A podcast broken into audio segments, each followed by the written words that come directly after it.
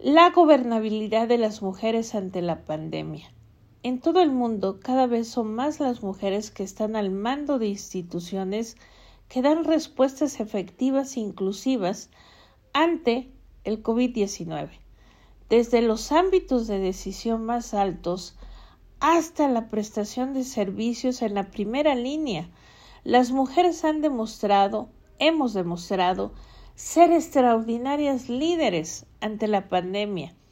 Es hora que su voz esté presente, que nuestra voz esté presente en todas las mesas de negociación y en los más altos niveles de toma de decisiones. Además de ser un asunto de paridad e igualdad, es un asunto de sobrevivencia de la humanidad y de gobernanza global. Las respuestas ante la pandemia del nuevo coronavirus varían según cada país, pero hay algo que tienen en común algunas de las que han sido más alabadas, se han dado en naciones lideradas por mujeres, desde Europa hasta Asia, siete naciones con mujeres al frente destacan por su temprana intervención o por su capacidad de respuesta y aislar adecuadamente a los pacientes. Las mujeres en puesto de liderazgo estamos, están haciendo un trabajo desproporcionadamente grande a la hora de gestionar la pandemia. Tal es el caso de Dinamarca, Finlandia, Alemania, Islandia, Noruega, Nueva Zelanda y Taiwán. El hecho de que haya una mujer al frente de estos países llama la atención en un mundo en el que al menos del 7% de los líderes globales son mujeres.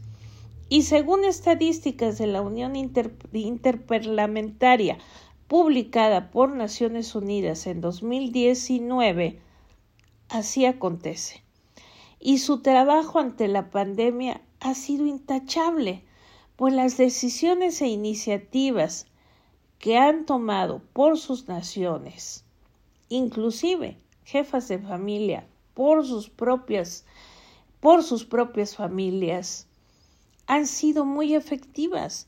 Las mujeres líderes han tenido una particular disciplina, hemos tenido una particular disciplina y sensibilidad y capacidad de respuesta y por ello han podido desarrollar mejores políticas para ahora y para el futuro, pues tienden a enfocarse en los bienes más esenciales como la salud, la educación y en proteger a las personas que más lo necesitan, particularmente los niños.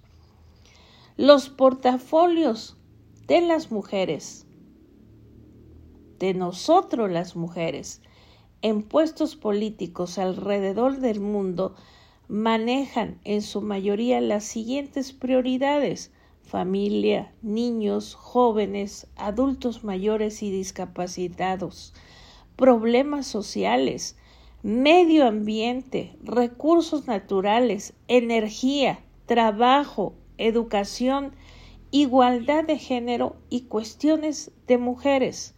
Se trata de temas que durante la emergencia actual son especial motivo de preocupación para todo el mundo. El sistema de las Naciones Unidas y sus agencias, así como las organizaciones a lo largo y ancho del planeta, han advertido que la pandemia del COVID-19 ha, ha exacerbado desafíos como la desigualdad, el desempleo, y han puesto en peligro los derechos humanos de los más vulnerables.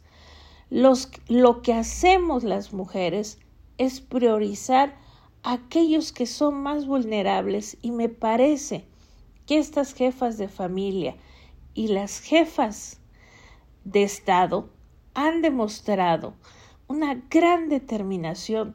Son mujeres valientes, son mujeres inteligentes, que no solamente han llegado a un cargo público, sino que han demostrado un gran liderazgo como lo hemos demostrado jefas de familia y mujeres en puestos de opinión.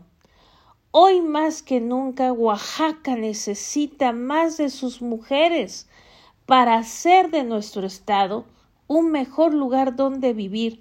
Por ello, y más digo, que Oaxaca, en Oaxaca, es tiempo de las mujeres.